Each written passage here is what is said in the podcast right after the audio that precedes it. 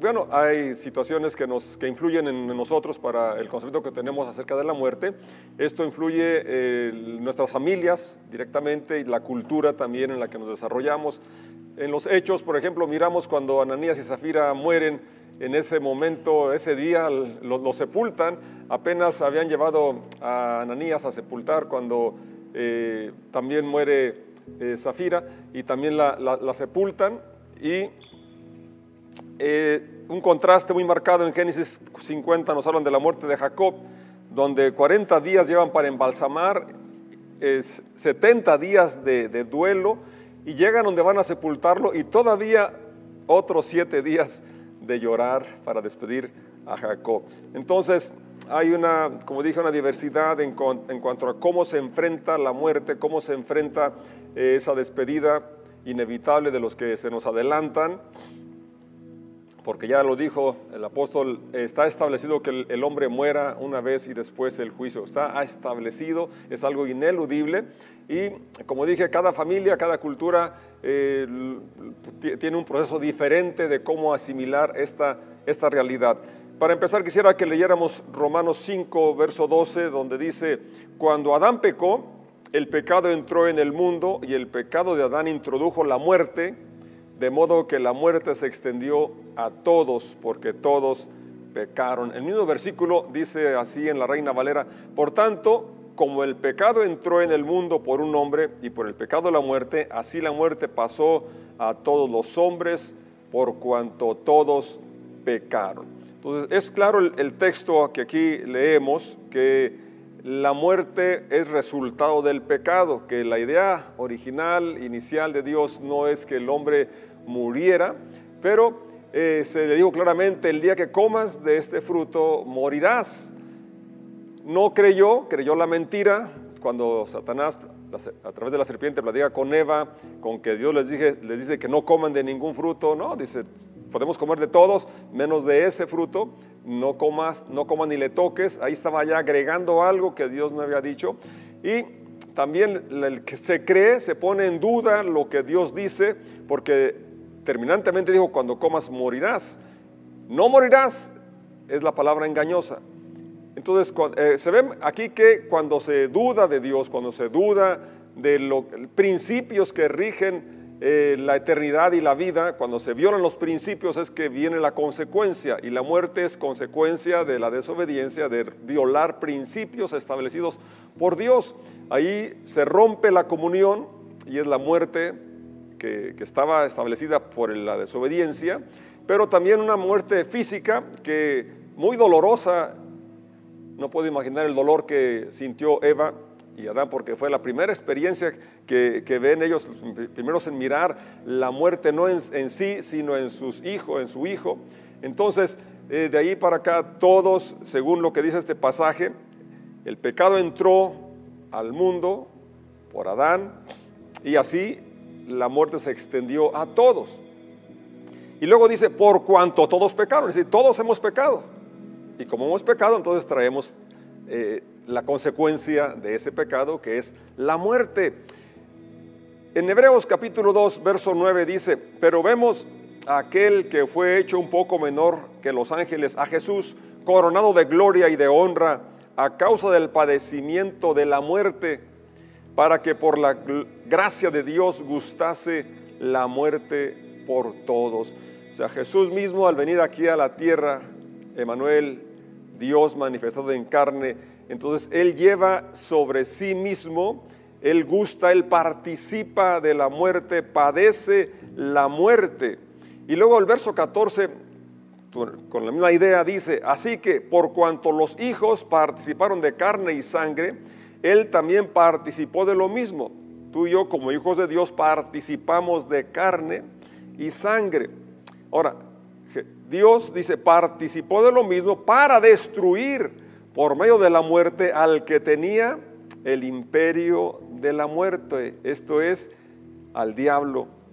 Y fíjate el verso 15, qué precioso. Y librar a todos los que por el temor de la muerte estaban durante toda la vida sujetos a servidumbre. Entonces la muerte es una realidad y lo que aquí nos habla es que Jesús Dios, Emanuel, manifestado en carne, participa, igual que los hijos, igual que nosotros, de carne y sangre, y al estar aquí en la tierra y gustar, participar de la muerte, ahora dice muy claramente librar.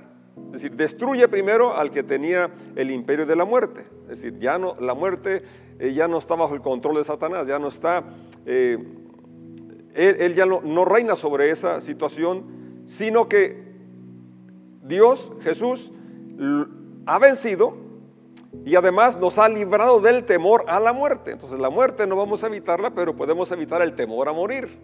Y el temor a qué, va, a qué sucedió, qué sucede con los que se mueren.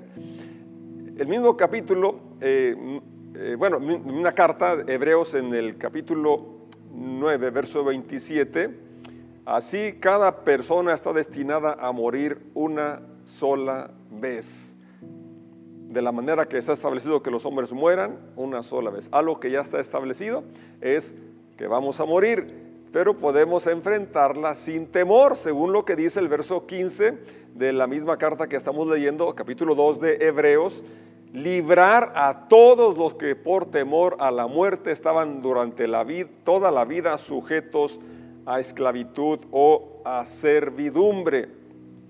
Y todo esto es lo que hemos estado aprendiendo de la esperanza de la resurrección y la esperanza de cómo enfrentar este dolor que no tenemos por qué apresurarnos. Eh, como, como, cité eh, Génesis 50, la cultura egipcia y en parte la hebrea eran muchos días de duelo, muchos días de, de, llorar, de lamentar por la pérdida de un ser querido, incluso de Jacob que ya había vivido toda una vida.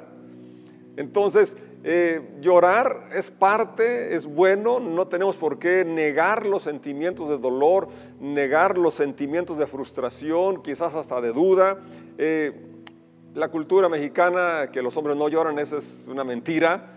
Yo recuerdo cuando sepultamos a mi primera hermanita, porque he sepultado a tres de mis hermanos, yo tenía seis años, pero recuerdo todavía el cuadro, la imagen, mi papá estaba ahí para sepultar a, mi hermanita y le dice eh, su compadre, el contador bravo le dice, compadre, no llore, sea hombre o aguántese, una expresión similar, eh, pero eh, me acuerdo muy bien del cuadro que decía que no llorara, pero la verdad, ¿por qué no llorar? Sí, es, es, es bueno llorar, no tenemos por qué reprimir ese sentimiento de dolor, de, la separación. Jesús mismo lloró al ser empático con Marta y María por, por la muerte de, de Lázaro. Entonces, podemos tener ese duelo, pero hay una diferencia grande cuando comprendemos que no es el fin, la muerte no es el fin, no es una separación para siempre, es solamente algo momentáneo. Por ejemplo, Pablo en 2 los Corintios 5 del verso 1 al 9 dice, pues sabemos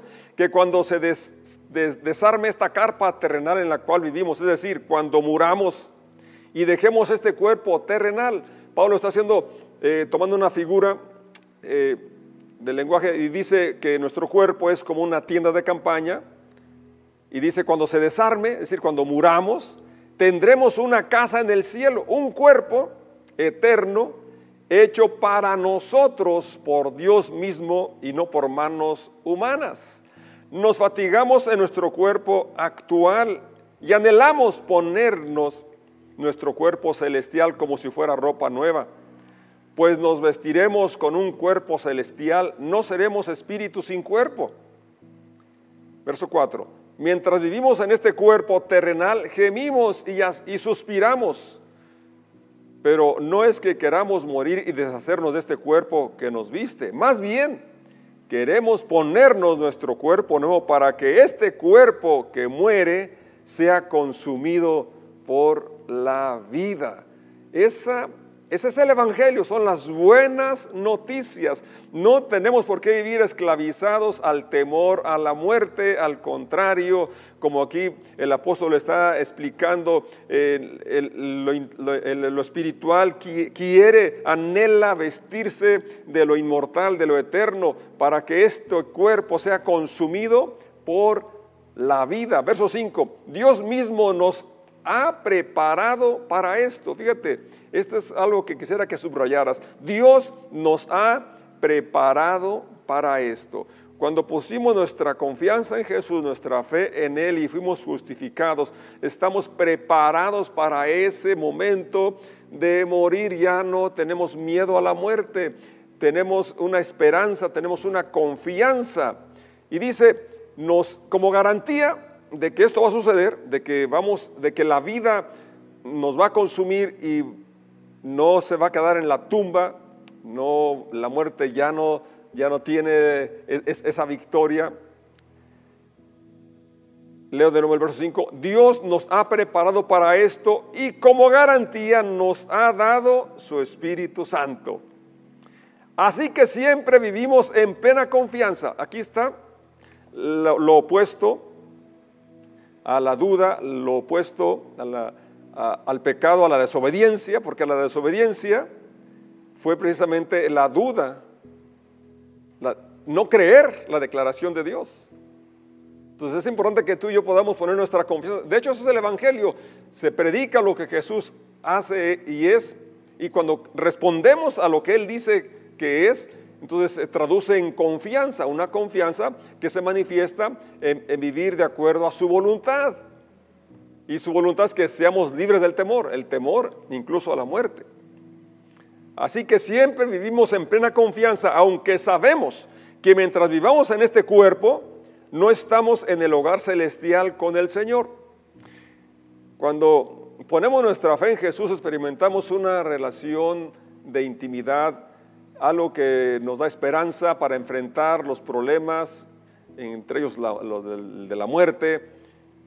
Ya tenemos una comunión restaurada con Dios, pero aún falta lo mejor. Y Pablo lo está diciéndolo mientras estamos en el cuerpo, todavía no estamos en el hogar celestial, pues vivimos por lo que creemos y no por lo que vemos. Verso 8, sí, estamos plenamente confiados. Fíjate, el verso 6 habla de vivir en plena confianza y ahora lo repite, estamos plenamente confiados y preferiríamos estar fuera de este cuerpo terrenal, porque entonces estaríamos en el hogar celestial con el Señor. Así que, ya sea que estemos aquí en este cuerpo o experimentemos la muerte para estar presentes con el Señor o ausentes de este cuerpo, nuestro objetivo es agradarle. Y si esta palabra se quedara en tu corazón hoy, realmente creo que sería algo que nos va a dar mucho ánimo, mucho aliento.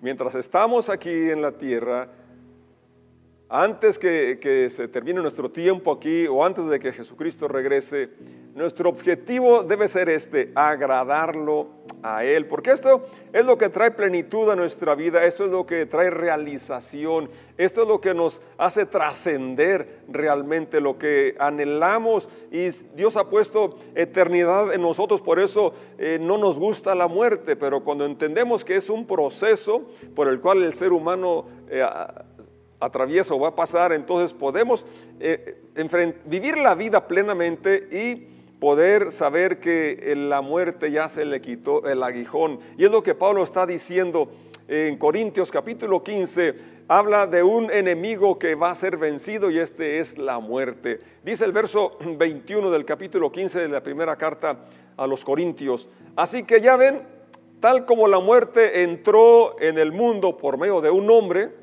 ya lo consideramos a través de Adán y Eva cuando desobedecen, cuando pecan, cuando eh, no, creen que es una realidad que si el hombre desobedecía había muerte.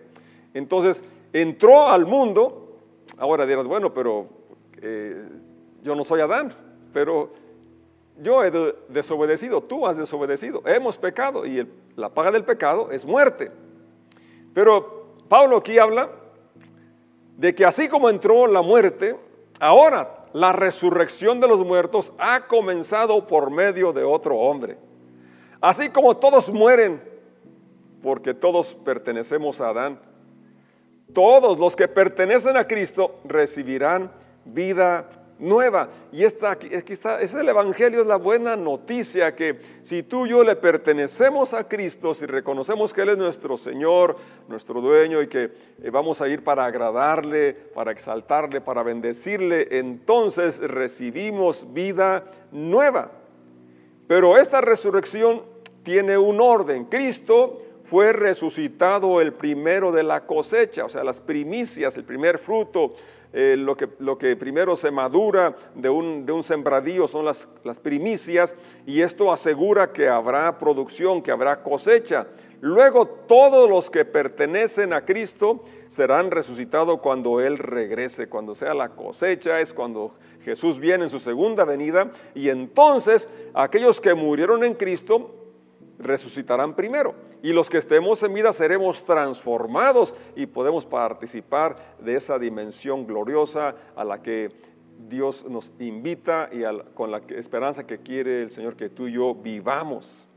Después de esto vendrá el fin, cuando Él entregará el reino a Dios el Padre, luego de destruir a todo gobernante y poder y toda autoridad, pues Cristo tiene que reinar hasta que humille a todos sus enemigos debajo de sus pies. Verso 26, y el último enemigo que será destruido es la muerte. El último enemigo. Hoy no está destruido. Sigue haciendo estragos, pero ya sin el aguijón. Es decir, ya no está el temor de que se acaba con la muerte todo, sino que ahora como cuando Jesús habló de Lázaro, que había muerto, dijo, duerme, voy a despertarlo. Cuando Esteban es apedreado, y termina el capítulo 7 diciendo que Esteban durmió, porque eso es, es un dormir y luego un despertar en la segunda venida de Jesucristo. Dice el verso 54, Corintios capítulo 15, entonces cuando nuestro nuestros cuerpos mortales hayan sido transformados en cuerpos que nunca morirán, es decir, eh, cuando hemos, hayamos sido transformados en cuerpos inmortales, esa es la promesa que tenemos, ese es el Evangelio, es lo que predicamos. Se cumplirá la siguiente escritura. La muerte es devorada en victoria. Oh muerte, ¿dónde está tu victoria? Oh muerte, ¿dónde está tu aguijón? Pues el pecado es el aguijón que termina en muerte. Y la ley le da al pecado su poder. Pero gracias a Dios, él nos ha dado la victoria sobre el pecado y la muerte por medio de nuestro Señor Jesucristo. Él no dice que nos dará.